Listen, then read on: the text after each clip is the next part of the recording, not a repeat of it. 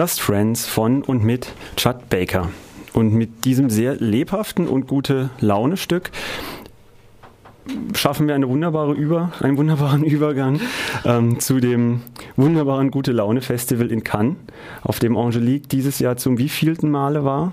Oh je, da müsste ich rechnen, 15. oder so. Okay, also ob es jetzt 15 oder 14 oder 16 waren, du warst auf jeden Fall schon sehr, sehr, sehr oft dort und fährst da regelmäßig und mit Begeisterung hin. Und wir werden gleich darüber sprechen, aber hören vorher etwas mit an, was du uns mitgebracht hast, nämlich ja, das ist einfach der, der Intro, die Musik zum Intro-Trailer in Cannes, die da vor jedem offiziellen äh, Film läuft. Ähm, ist immer ganz schön untermalt. Man sieht da so eine aus dem Wasser emporsteigende Treppe, die dann so in den Himmel nach oben geht und oben erscheint dann die goldene Palme. Und dieses Jahr zum 70. hatten sie sich tatsächlich nochmal was Neues auf, ausgedacht. Und zwar standen dieses Mal auf jeder Treppenstufe die Namen bekannter Regisseure und Regisseurinnen. Leider sehr wenig Frauen, wie mir aufgefallen ist. Und ganz oben, als dann die Palme erschien, plinkte dann am Ende noch so eine goldene 70 in der Ecke auf. Also das mhm. war dann neu. Und das war natürlich heiß diskutiert auch. Ähm, was die Namen auf den Treppenstufen zu sagen haben, bis wir dann rausgefunden haben, dass sie tatsächlich jeden Tag gewechselt haben. Okay, also man hat sich sehr viel Arbeit gemacht mit dem Trailer und die Musik hören wir uns an.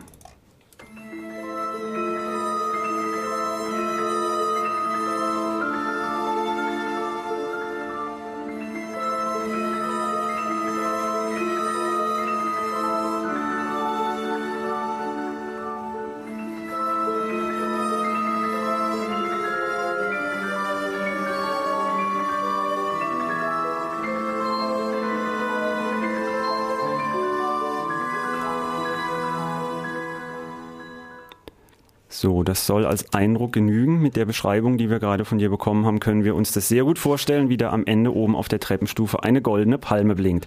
Goldene Palme ist das Stichwort. Das ist eine der begehrtesten Trophäen weltweit im Filmbusiness. Ähm, ja. Ich würde jetzt sogar mal die ganz steile These aufstellen, wahrscheinlich nach den Oscars die ja, begehrteste. Ist die begehrteste, ja. wichtigste, auf jeden Fall. Und es wird jedes Jahr mit Spannung erwartet, wer kriegt diese goldene Palme. Ein großer Favorit im Vorfeld dieses Festivals war äh, mal wieder Michael Haneke mit seinem neuen Film mit Isabelle Huppert in der Hauptrolle. Der hat sie nicht bekommen, sondern wer? Genau, Ruben Östlund hat äh, die Palme bekommen mit äh, seinem Film über einen, naja, sagen wir, etwas arroganten und überforderten äh, Kunstkurator, ähm, der im Prinzip, äh, der, der Film nimmt im Prinzip diese, diese ganze Kunstwelt äh, so ein bisschen aufs Korn, beziehungsweise hinterfragt sie auch sehr kritisch und stellt sie in Frage.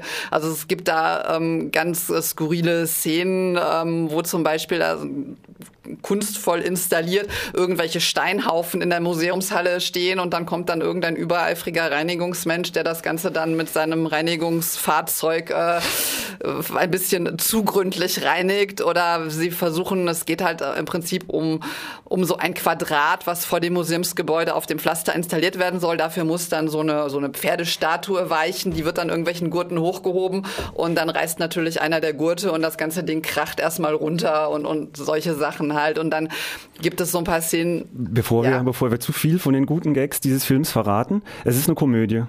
Ähm, ja, nicht direkt. Also es ist schwer einzuordnen, würde ich sagen. Es ist aber, ja, es ist, also wer so richtig klassisch an Komödie denkt, dass man wirklich viel lacht und, und Spaß hat, das ist es eher nicht. Vielleicht eher satirisch, wenn du ja, sagst, es nimmt den Kunstmarkt schon, aufs schon Korn. eher sowas in die Richtung, genau. Okay, eine Satire, die den Kunstmarkt durch den Kakao zieht. War das eine, eine berechtigte Trophäe, die der Film einem abgeräumt hat, die Goldene Palme, den Hauptpreis?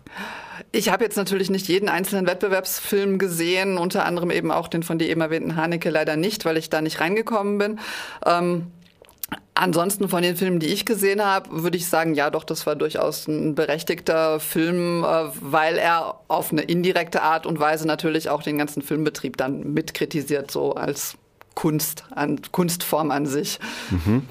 Ähm, Maren Ade, die letztes Jahr im Wettbewerb in Cannes mit ihrem großartigen Film Toni Erdmann vertreten war und entgegen aller eigentlich eindeutigen Prognosen keinen Preis dafür bekommen hat, saß dieses Jahr in der Jury äh, war nicht die einzige Frau in der Jury, aber Frauen waren generell ein Thema dieses Jahr in Cannes. Frauen in der Jury und Regisseurinnen.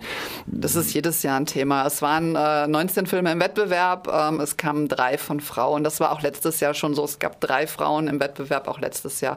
Ähm, das, äh, in der Jury ist es glaube ich, relativ ausgewogen gewesen. Das waren meine ich, vier Männer, vier Frauen plus der männliche Jurypräsident, deswegen dass halt ein Mann mehr war, aber das war halbwegs ausgewogen. Hm, okay. Ähm, es gibt ja nicht nur den Wettbewerb in Cannes, es gibt auch Nebensektionen, zum Beispiel Un certain regard. Ja, oder so. Genau. Ähm, und du hast dich ja wahrscheinlich, wie du es gerade auch schon gesagt hast, nicht nur im Wettbewerb getummelt, sondern auch darüber hinaus geschaut. Was waren so deine Highlights? Also eines meiner größten Highlights war dann doch im Wettbewerb zu finden, der neue Film von François Ozon, äh, L'Amont Double, der doppelte Liebhaber. Der hat mir wahnsinnig gut gefallen. Es ist ein unheimlich schönes Verwirrspiel über eine junge Frau, die zum Psychologen geht, wegen andauernder Magenbeschwerden. Ähm, und es halt keine somatische Ursache gefunden wird und dann versucht sie es halt auf äh, gehen Sie davon aus, dass es ein psychologisches Problem ist. Sie verliebt sich in ihren Therapeuten, beziehungsweise er sich in sie. Ähm, die oh. beiden werden ein Paar und irgendwann bekommt sie dann raus, dass er noch einen Bruder hat.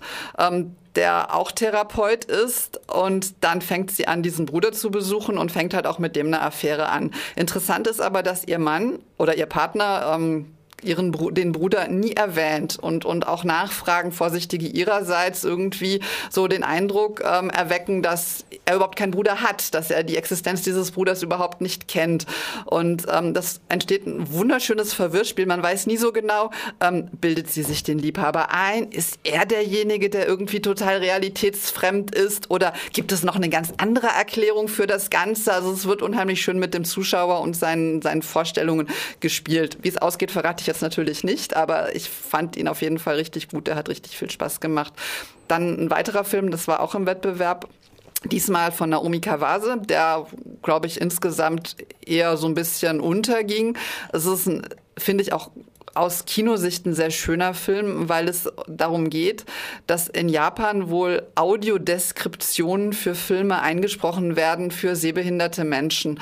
Und dann geht es tatsächlich um eine so eine junge Frau, die solche Audiodeskriptionen erstellt ähm, und dann so ein Beratungskomitee eben hat. Und ein, in diesem Beratungskomitee sitzt halt auch ein, ein Fotograf, der dabei ist, sein Augenlicht zu verlieren. Und die beiden nähern sich an. Aber ich fand an sich eher so diese, diese was man dann auch darüber über das Kino in Japan erfährt, fand ich halt ganz ganz spannend und ganz interessant und wie viel Mühe sich die Menschen auch damit machen, ähm, eben eingeschränkten Menschen das, das Erlebnis Kino näher zu bringen.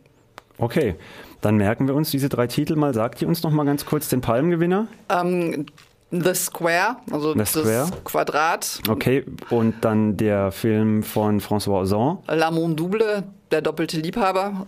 Und der dritte von Naomi Kawase? Der Film von Naomi Kawase, da muss ich jetzt gerade tatsächlich passen, was den Reichen Titel angeht. Gab es genau. denn sonst noch irgendwelche Ereignisse, tolle Erlebnisse? Kann ist ja auch nicht nur Kino, sondern auch ganz viel sehen und gesehen werden, Stars und Sternchen auf dem roten Teppich.